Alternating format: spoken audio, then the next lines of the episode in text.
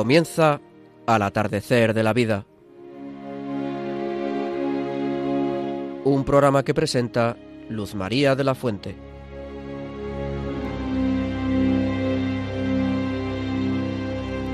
Buenas tardes, queridos amigos mayores, seguidores del programa Al atardecer de la vida. De nuevo nos reunimos con vosotros dispuestos a honrar hoy de forma especial a la Santísima Virgen en este primer sábado del mes de María. El programa de hoy se titula Los mayores y la alegría. Queremos con este título honrar a la que es causa de nuestra alegría, por darnos a su Hijo Jesús y por ser ella misma, por designio divino, Reina y Madre de Misericordia, medianera de todas las gracias. También recordaremos mañana domingo a las madres en su día especial, Día de la Madre, que coincide este año con el tercer domingo de Pascua. Me acompañan Javier Esquina en el control, María Antonia Colado, Pilar Díaz Azumendi, Luis Plaza Vicente. saludo a todos, a cada muchos saludos a cada uno.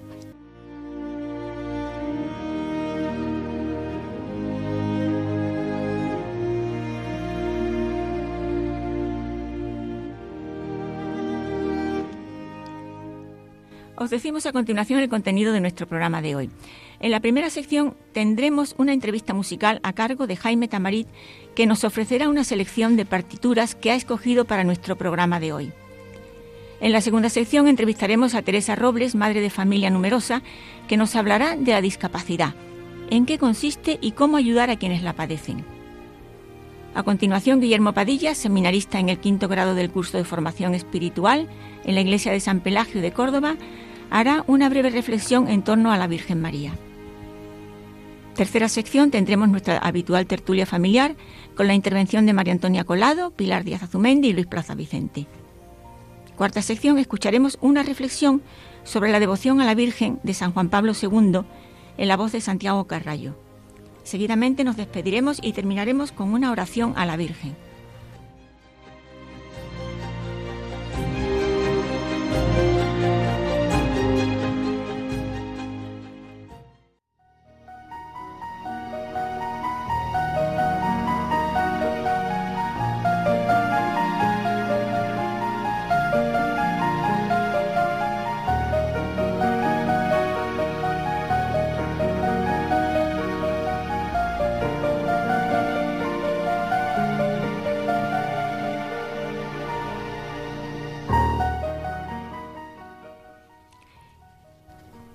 El programa de hoy, como sabéis, se titula Los mayores y la alegría. Decía San Juan Bosco que la santidad consiste en estar siempre alegres. Queridos amigos mayores, este es nuestro testimonio, que nos vean siempre alegres, incluso en medio de las dificultades, con esa alegría serena que brota de un corazón lleno de paz y totalmente enamorado de Dios. Con estas premisas y con el deseo de aprovechar el tiempo lo mejor posible, damos comienzo a nuestro programa de hoy.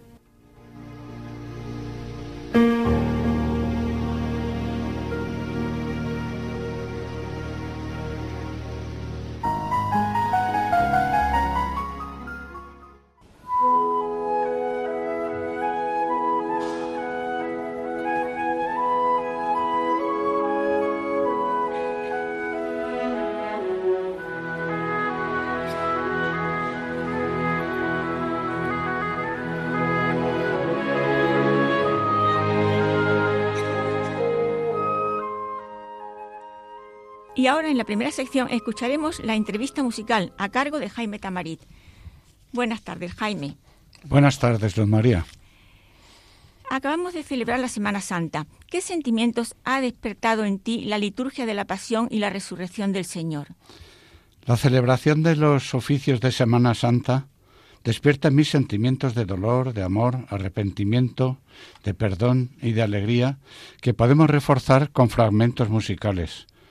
Así, por ejemplo, una imagen del dolor la encuentro en la tercera lamentación del profeta Jeremías por la destrucción de Jerusalén, que contiene una frase encontrada con repetida frecuencia en el arte. Ved si hay un dolor como el mío. La he encontrado en el pórtico de la entrada a la iglesia del monasterio del Paular y en las obras de Dante. En la música es sublime el fragmento de las lecciones de tinieblas de Couperin que reza así. Oh vosotros, cuando pasáis por el camino, mirad y ved si hay un dolor como el mío, como el que me atormenta, con el que me castigó el Señor el día de su ira.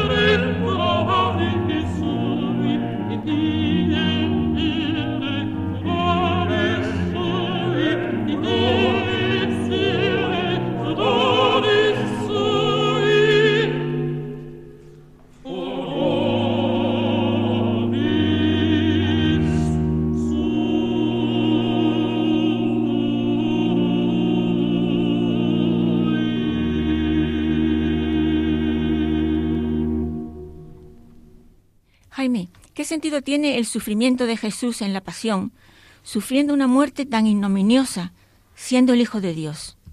Solamente encuentro una forma de comprender, que es un amor infinito, sin límites e inexplicable. Lo comprendí al leer las vidas de Jesús de Guardini y de Ratzinger. En la música, para mí, es hermosísimo un fragmento de la cantata de Bach Yo soy el buen pastor que contiene un área titulada Ved lo que hace el amor y que reza así. Ved lo que hace el amor. Mi Jesús con buena vigilancia mantiene seguros a los suyos y en el madero de la cruz ha vertido por ellos su preciosa sangre.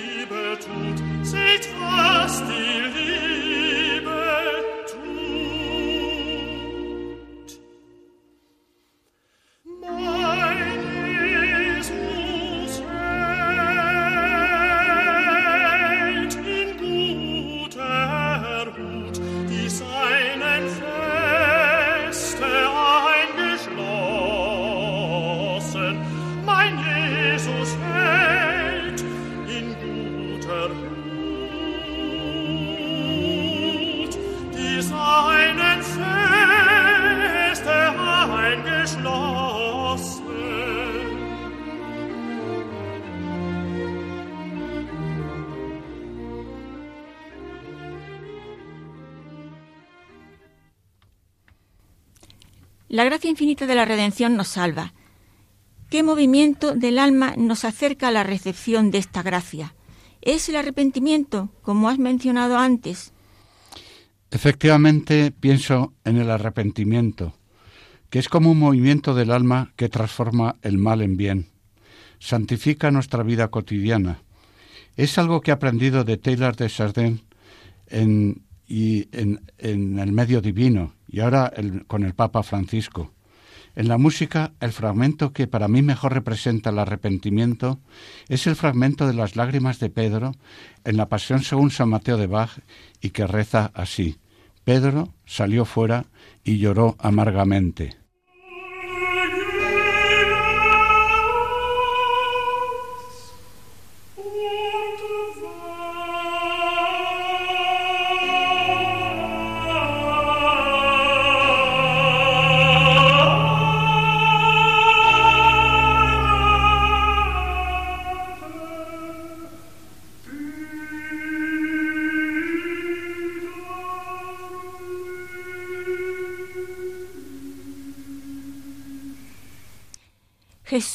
Generado gracia para perdonar toda ofensa.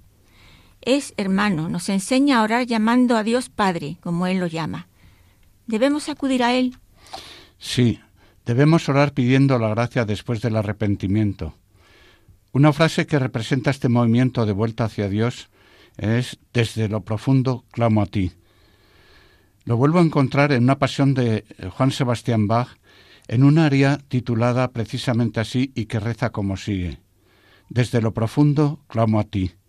La gracia de Jesús me consuela, aunque he orado mal. Jesús me acoge.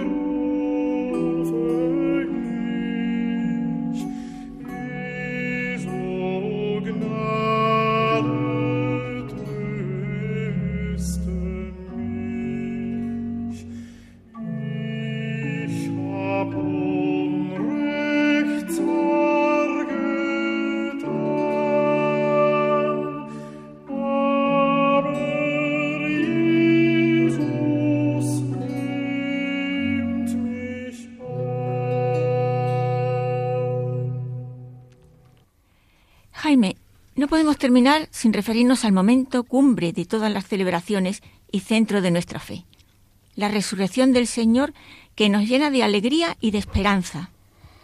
Me conmueve de una manera especial el encuentro de Jesús con las Marías en el sepulcro, cuando éstas buscan el cuerpo de Jesús que ha resucitado y hablan con él sin reconocerle en un principio. En este fragmento de Henry Schuss de los siglos XVI y XVII, en el Oratorio de la Resurrección de Jesucristo, nos relata este encuentro con este enternecedor diálogo entre Jesús y María Magdalena. Jesús dice, Mujer, ¿por qué lloras? ¿A quién buscas?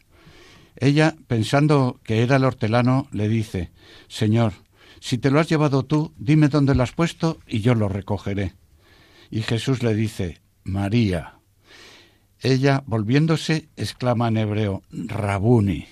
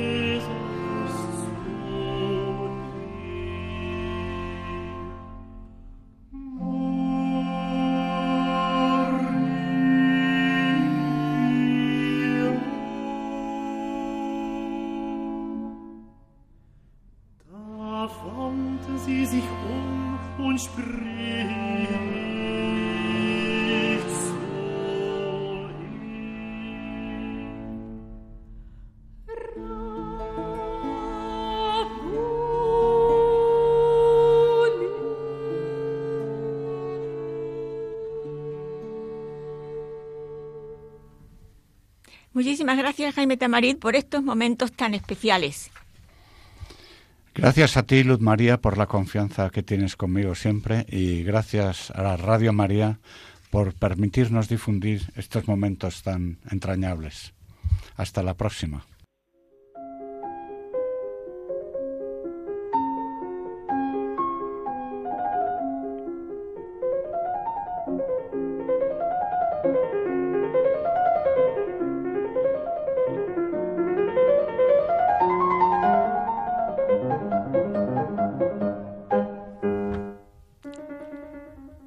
Escucharemos ahora a Guillermo Padilla, seminarista.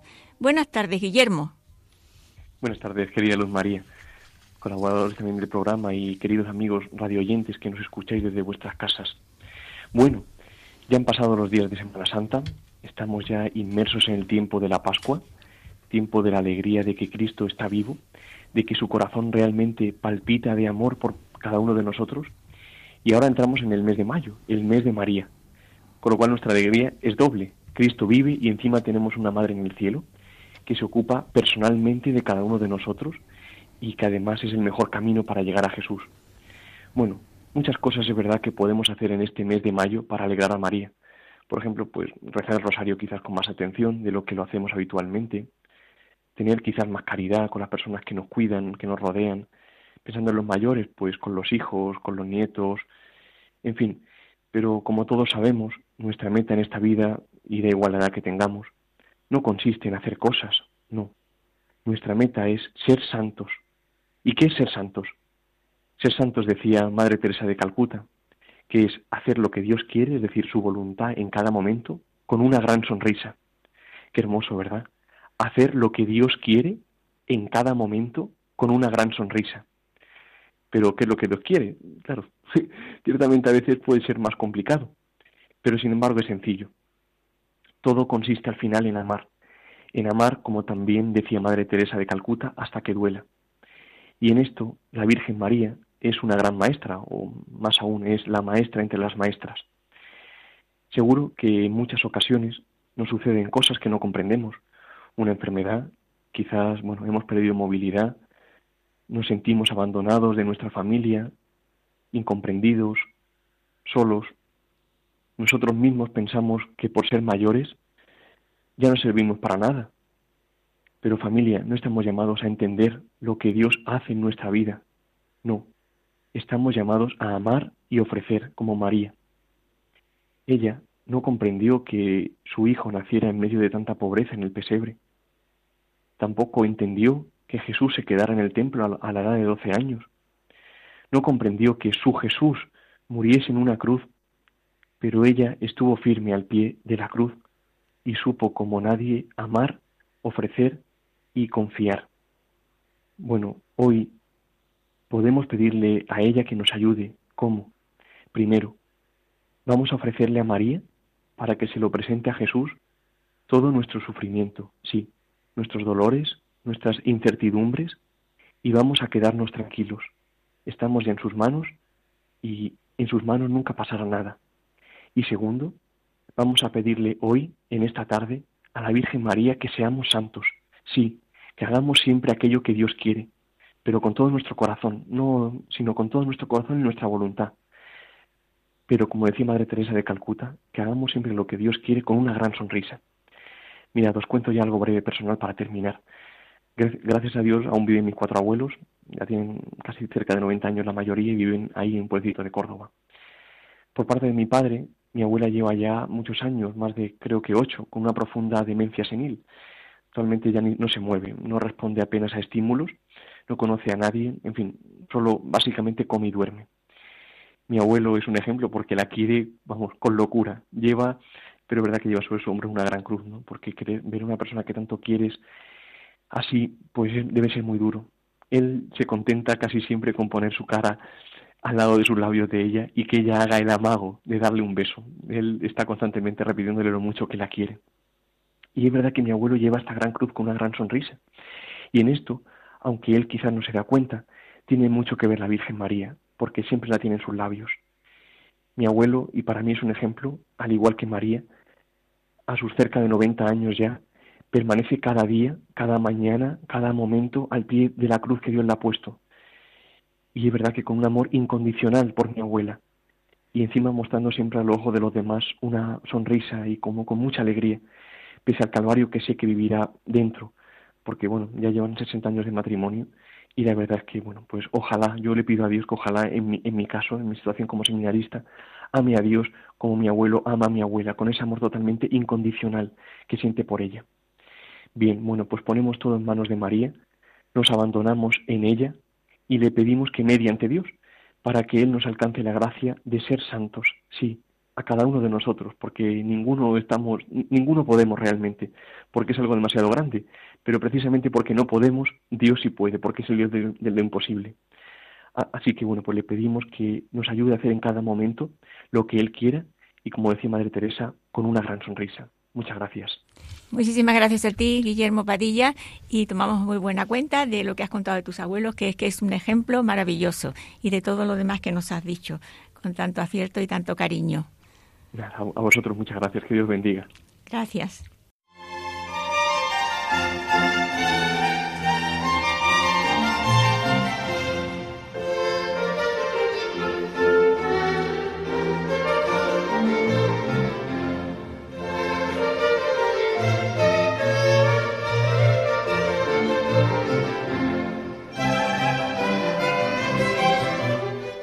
Vamos a entrevistar a Teresa Robles, madre de siete hijos.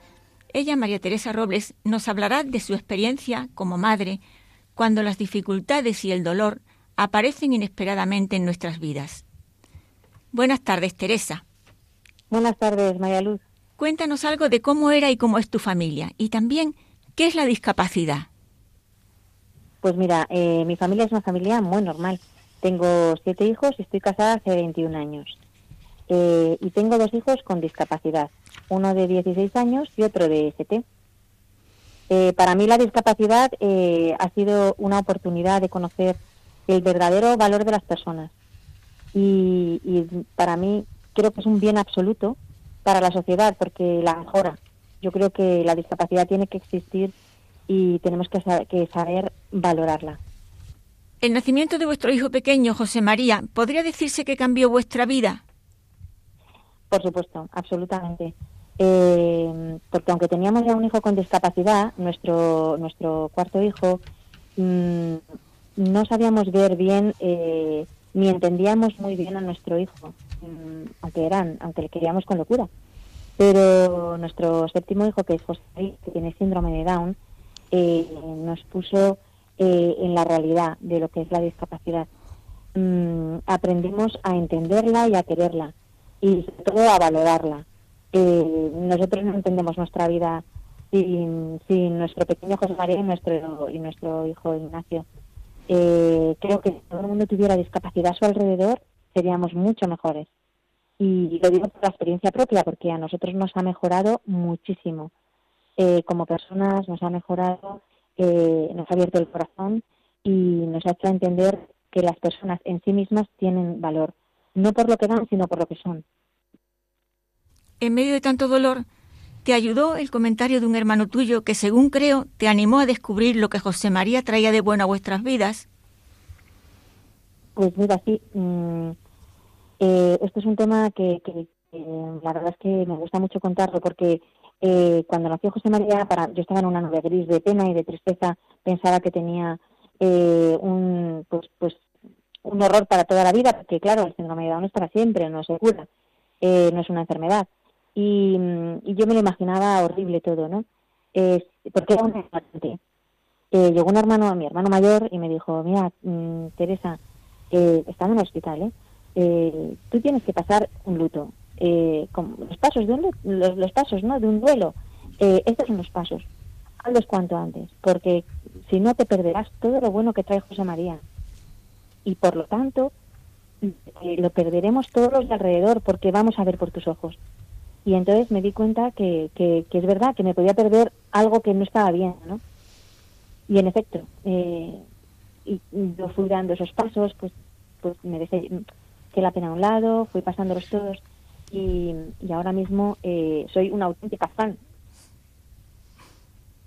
¿Qué sentías cuando cogías a tu bebé José María en brazos. Yo lo siento, pero me emociono muchísimo cuando, cuando eh, con esta pregunta, porque de verdad, cuéntanos por favor y perdona mi emoción. ¿Qué sentías cuando cogías a tu bebé en brazos? Lo malo es que yo también me voy a emocionar. Pues nada, lloramos un poquito de alegría. sí, eh, pues mira, cuando yo estaba en la habitación, mi hijo estuvo unos días en la UCI y cuando yo estaba en la habitación me lo imaginaba todo horrible. Cuando bajaba y me dejaban cogerlo, porque además es muy bueno para los niños que nacen prematuros, eh, sentir el calor de sus padres, de su madre, ¿no? Mm, cuando yo lo cogía, veía un bebé perfecto, veía un bebé precioso.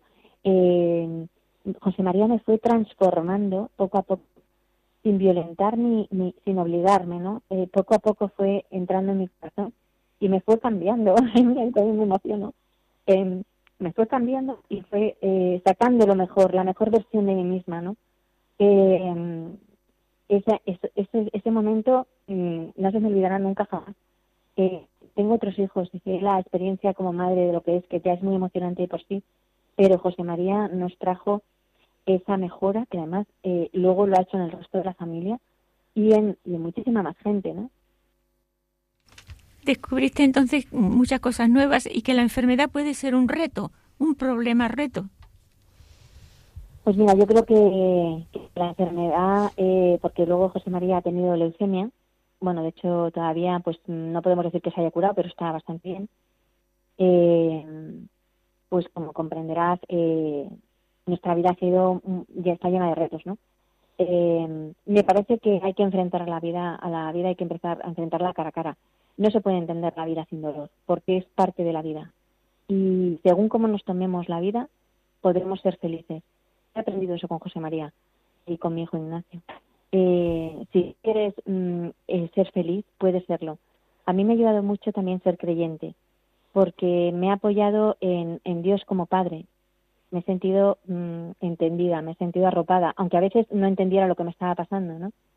Eh, o no me gustara lo que me estaba pasando, pero sí he entendido que estaba, estaba ahí conmigo, me estaba apoyando y que además él había sufrido antes que yo esto mismo, ¿no? Y entonces eh, me he sentido muy acompañada. Y luego déjame que te diga una cosa.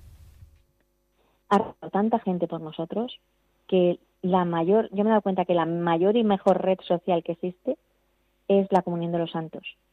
Eh, porque cada vez que la gente rezaba, nosotros sacábamos una fuerza que no salía de nosotros mismos. Eh, esa fuerza venía de los demás. Muchísimas gracias María Teresa Robles por estos momentos de intimidad y por, esta, por este pensamiento tan bonito de la comunión de los santos y vuestra actitud ante el dolor y la alegría de ese precioso don que es la gracia de Dios que os hizo ver y vivir cada día la belleza del amor y de la entrega incondicional que tanto están ayudando a cuantos tienen la suerte de conoceros y de seguiros. Un abrazo muy fuerte. Muchísimas gracias a vosotros. Escucharemos la canción 20 años de esperanza, presentada por Julián Hernández y su coro parroquial de la Orotava, Tenerife, que ha quedado en el tercer puesto del concurso La canción del 20 aniversario de Radio María.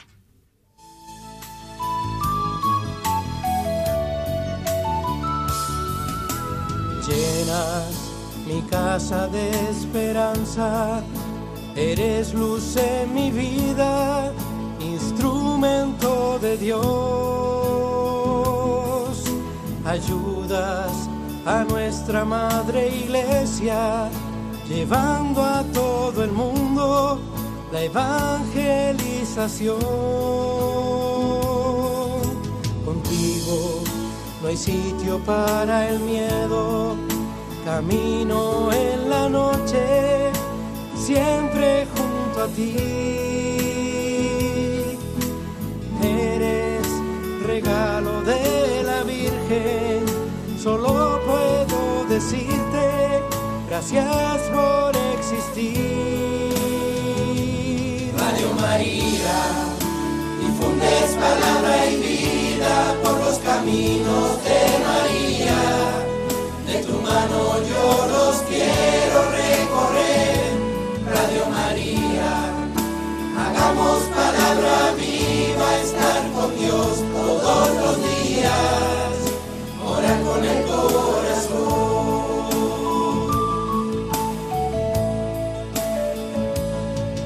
Veinte tercera sección tendremos nuestra tertulia familiar a cargo de Luis Plaza Vicente. Pilar Díaz. Y María Antonia. En esta tercera sección hablaremos del mes de mayo, mes de María, mes de canciones y de cantares, mes de las flores, en el que festejaremos también el Día de la Madre, que celebraremos mañana domingo, si Dios quiere. Cuántas cosas bonitas y cuántas conclusiones prácticas se pueden sacar de estos dos encuentros, la Madre del Cielo y la Madre de la Tierra, unidas por los, por los mismos amores. Como siempre sobran las palabras, queremos hechos y si fuera posible, dada la cultura vuestra, que nos contéis algo de cómo se celebran las fiestas de la Virgen en otros países. Por ejemplo, en México, Latinoamérica, Europa. Bueno, lo que podáis aportar me encantaría. María Antonia.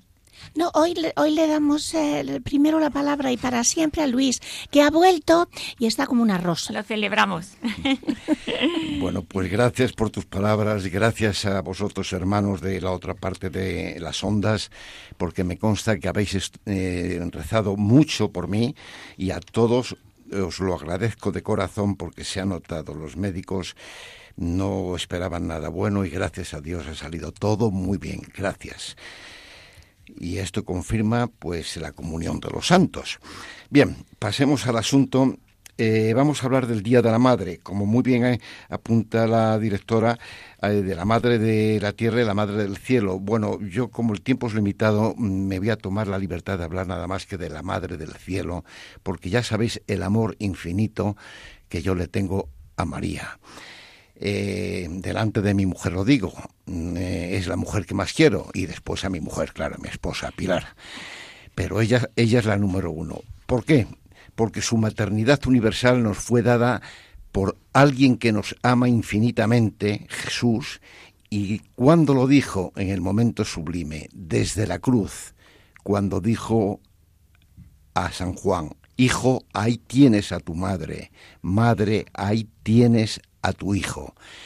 Nos dieron a ella como Madre Universal de toda la humanidad. Bien, basándonos en estos hechos, la Iglesia sabia y prudente, después de mucho tiempo, eh, digamos que promulgó el, el, dogma de la Inmaculada Concepción, que vuelvo a repetir que es la vocación que yo más quiero y más admiro. ¿Por qué? Pues muy fácilmente, porque mm, para Dios no hay nada imposible. Y si Él, la palabra, el verbo divino, se iba a encarnar en un recipiente, digamos así, en el vientre de María, ese vientre nunca podía estar ni por un segundo sucio. Por eso fue Inmaculada Concepción, concebida sin mancha. ¿Cómo lo supo Dios? Pues como dice San Agustín, porque para Dios todo es un inmenso presente, no es que sea futurista, ni futurólogo, ni, ni cosas de esas. Él lo ve todo al, momento. Bien, eh, la Iglesia, como decía, muy sabia, lo dijo que el Día de la Madre terrena deberíamos de celebrarlo el Día de la Inmaculada. Yo desde que recuerdo de toda la vida, y no sé si vendría de muchos siglos antes, eh, fue, bueno, de muchos siglos antes, no podría venir mucho antes de la promulgación del dogma, que fue en el 1854, si mal no recuerdo. Aunque en España, en Zamora.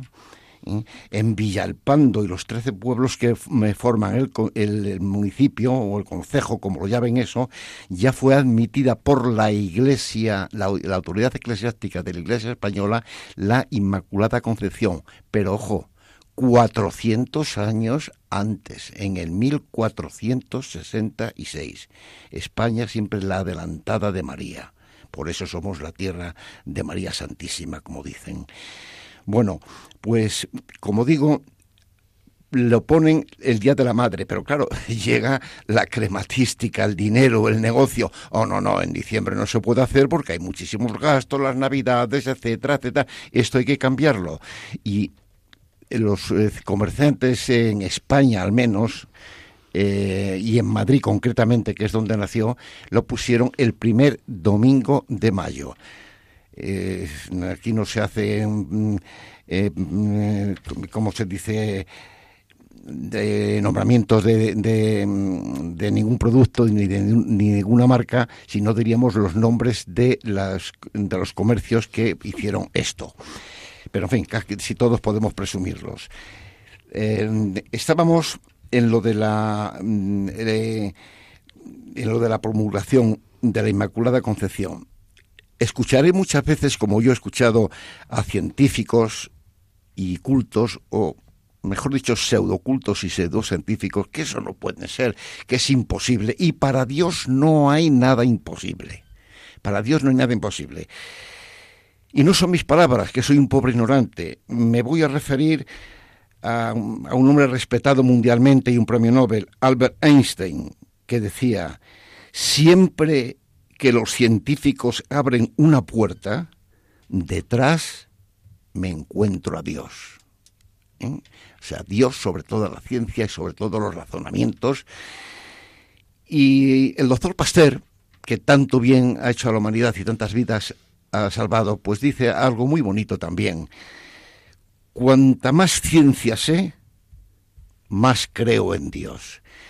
Si esos dos personas han dicho semejantes frases, los que vengan diciendo que es imposible que Dios haga algo, decirles sinceramente, mira, no tienes ni idea o estás mintiendo descaradamente. Con esta autoridad se lo podéis decir. Para Dios no hay nada imposible. Entonces, creo que con esto no voy a decir nada más porque la, maternidad eh, humana, digamos, se lo voy a dejar a mis compañeras de que, se, expliquen sobre ello porque sabrán más que yo, ellos, ellas son madres, tienen el sentimiento este maravilloso de la maternidad, esa gracia que Dios le ha dado a la mujer y es que puede concebir. ¿eh? Entonces, adelante, eh, María Antonia y Pilar, Pilar y María Antonia, y hacedlo mm, donde yo no he podido hacerlo y por donde no puedo llegar por mis desconocimientos y mis sentimientos maternales que no los tengo. Muy bien. Fenomenal. A ver qué nos dice ahora Pilar. Mm, buenas tardes, queridos amigos. Lo primero que tengo que decir es que estoy muy alegre, como dice la, decía hoy el, eh, lo que vamos a tratar. Muy alegre y muy contenta porque vuelve a estar con nosotros Luis, mi marido. Eso es, pues, pues os podéis imaginar lo que es para mí. Luego ya volvemos al tema de las madres. ¿Yo qué queréis que, que os diga? Tengo tres hijos y, y ha sido para mí, creo que lo más, no para mí, creo también que para todas las madres. Lo más maravilloso del mundo que puede ocurrir a una, a una mujer es ser madre.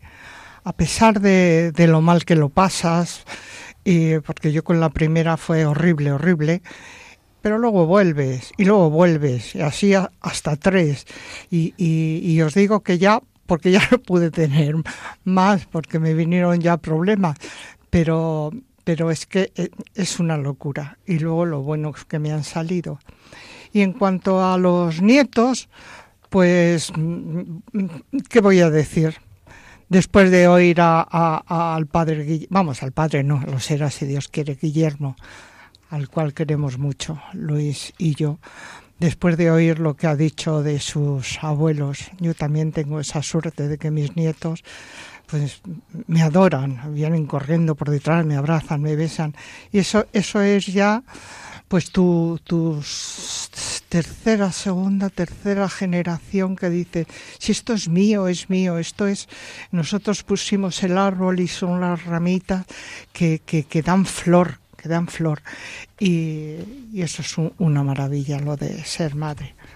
Y después, pues que, que hacer lo que Dios quiere que es que nos amemos. Pues sí, también es muy difícil, ¿eh? porque ojo cuando te dan la, la, patada y dices, bueno, si yo tengo que, que amarle a este después de darme la patada, hacerme aquí un cardenal que me ha hecho. Pero, pero bueno, pero no tiene más remedio si quieres seguir lo que él dice.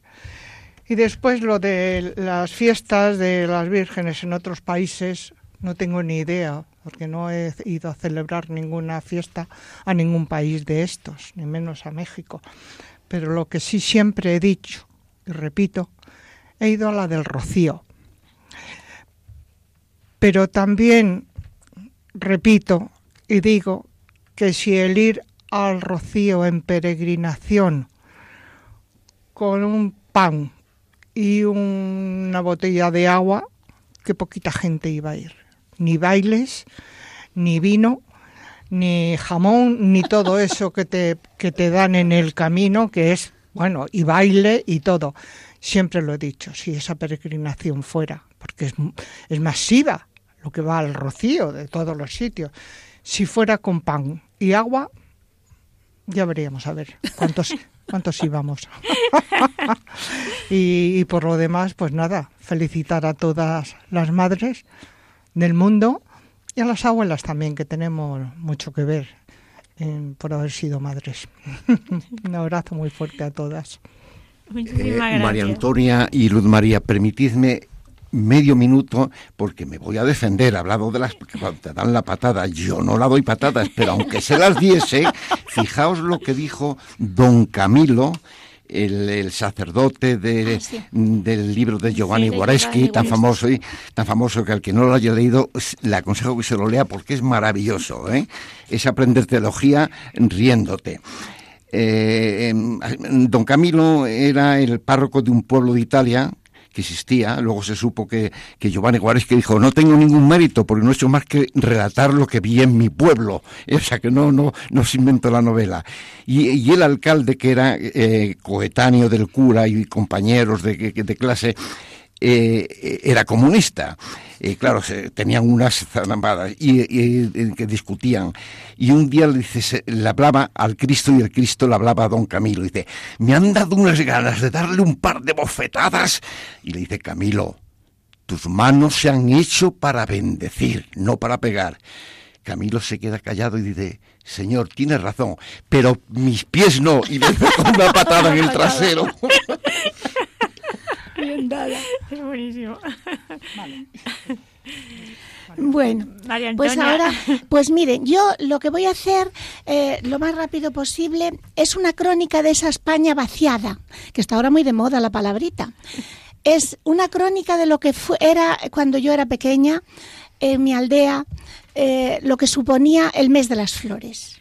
Era un mes en el que los niños resplandecíamos, estábamos felices porque salíamos de la escuela antes y, e íbamos con nuestra maestra doña Ludivina, pues camino de otra aldea. Nuestra escuela estaba en Agüerina, la, aldea donde estaba la iglesia era Agüera. En el camino, pues ya se pueden imaginar, éramos de, de todas las edades, de todos, éramos aproximadamente 20 y parecíamos, pues eso, 40, ¿no? Y mm, llevábamos, vamos, mm, una, una alegría por el camino, la maestra iba desesperada, se supone llegábamos a la iglesia y nos, nos, recibía don Manuel, nuestro párroco, que siempre con su sonrisa bonachona, calzado de madreñas, madreñas saben, son los zuecos, ese calzado de madera que se utiliza en las aldeas asturianas. Y la, la, sotana corta, siempre. Yo no sé si le menguaba cuando la lavaba o las hacía cortas. Eso yo, el pobre ya se ha muerto, no se lo puedo preguntar, pero vamos, que siempre iba la sotana corta y nos recibía con alegría y nos, nos, decía cosas. Y nosotros llegábamos llenos de flores. Aquello del mes de las flores con flores a María, ¿no? Llevábamos flores del Palacio del Cardenal Cienfuegos, flores de la Casona, flores de celindas preciosas de Teresa la de la Arena, mm, eh, después otras flores también muy bonitas que nos regalaba una mujer que se llama Calas y que nos regalaba Dolores e íbamos con la fuerza de la infancia, la, la ilusión, el espíritu, porque teníamos una imagen en la iglesia de Nuestra Señora que era bellísima, era bellísima. Y ante ella unos creían más porque éramos niños, sí, pero unos decían, ah, esto todo es una tontería. Pero otros, eh, otros no, otros estábamos convencidos de, la, de, que eh, Jesús nos quería, de que Dios nos quería, y ahí, ahí andábamos, ¿verdad? Ahí andábamos. Quiero resumir, y me parece que voy a una velocidad increíble y a que ustedes no se están enterando casi de nada. Porque yo quería transmitirles mm, pues eso, esto eran los años 50, porque yo ya voy a cumplir 70, que soy ya, ya tengo, ya soy talludita, bastante talludita, ¿no? Llegábamos a la iglesia y rezábamos el rosario. Y todo eso con el bullicio propio, más de un pescozón llevamos, más de, más de una riña. Don Manuel movía la cabeza, doña Ludivina pues seguía la pobre, nos sonreía, pero por lo bajini nos amenazaba que no hiciésemos tonterías. Y ese día y todos los días del mes de mayo se renovaba en nosotros una fuerza especial una fuerza que aunque nuestras madres, las unas y las otras, unas eran más cariñosas, otras menos, porque la idealización tampoco a veces conviene a quien no tiene tanto ideal en su familia. Pero mm, las que más y las que menos. Sin embargo, eso, ese déficit que a veces se encontraba, lo encontrábamos en nuestra Madre la Virgen y lo seguimos encontrando a lo largo de la vida. ¿Y después qué pasaba? Pues volvíamos a casa. Después de rompernos a lo mejor el vestido, corriendo para acá y para allá, e íbamos a buscar, yo, otros niños no, pero yo iba a buscar las vacas al monte y por el camino les iba contando todo. Las pobres vacas me miraban asombradas porque las vacas son muy listas. Ustedes no sé si lo saben, pero son listísimas. En fin, queridos amigos, que esto es pues la crónica de un mes de las flores que ya no se celebra en las aldeas de Asturias para nuestro pesar. Les quiero mucho. Pasen un mes de mayo mejor que bien. Un beso. Muchas gracias, María Antonia Colado, Luis Plaza Vicente y eh, Pilar Díaz Azumendi, porque nos habéis alegrado y lo hemos pasado muy bien. Gracias a ti. Muchas gracias a ti, Luz María.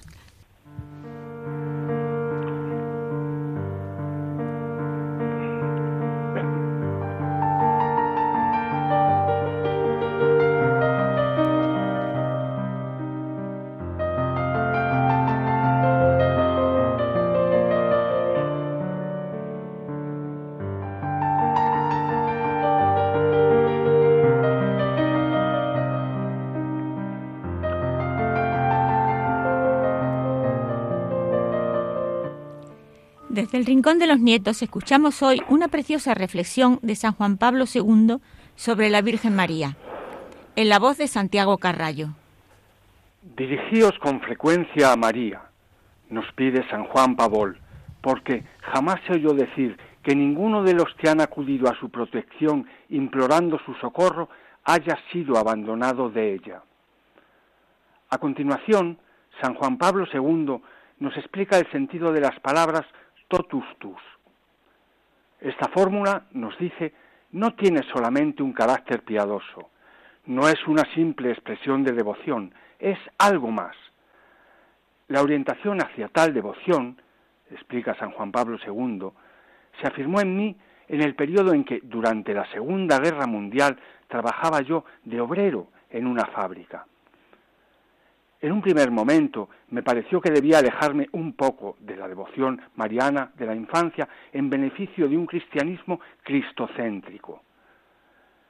Gracias a San Luis Griñón de Montfort, comprendí que la verdadera devoción a la Madre de Dios es, sin embargo, cristocéntrica, más aún, que está profundamente arraigada en el misterio trinitario de Dios y en los misterios de la encarnación y de la redención. María Santísima continúa siendo la amorosa consoladora de tantos dolores físicos y morales que afligen y atormentan a la humanidad. Ella conoce nuestros dolores y nuestras penas porque también ella ha sufrido desde Belén al Calvario.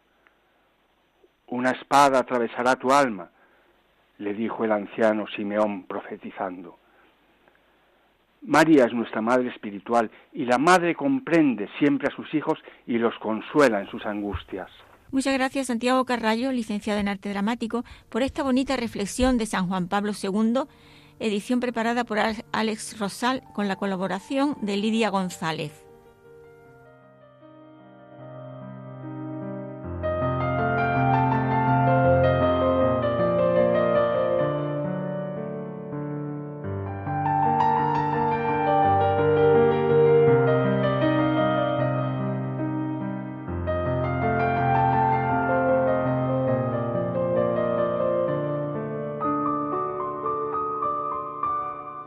Amigos mayores, nos despedimos hasta el próximo día 1 de junio, si Dios quiere, en que nos reuniremos nuevamente con vosotros a través de las ondas del sonido y de nuestra queridísima Radio María.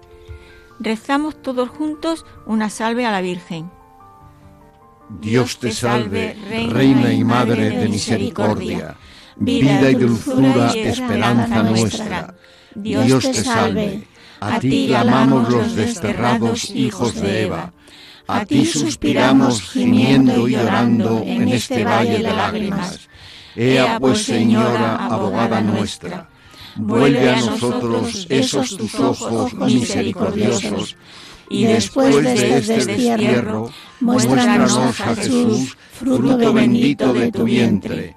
Oh clementísima, oh piadosa, oh dulce siempre Virgen María, ruega por nosotros, Santa Madre de Dios, para que seamos dignos de alcanzar las promesas, las promesas de nuestro Señor Jesucristo. Amén.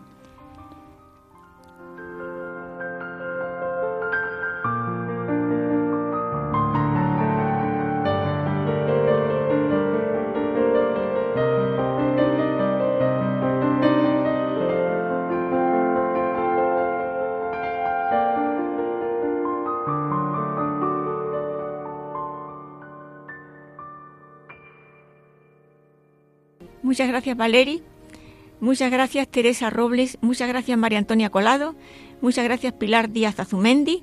Y muchas gracias Luis Plaza Vicente. Y muchas gracias Santiago Carrallo. Un abrazo muy fuerte para todos y de todos.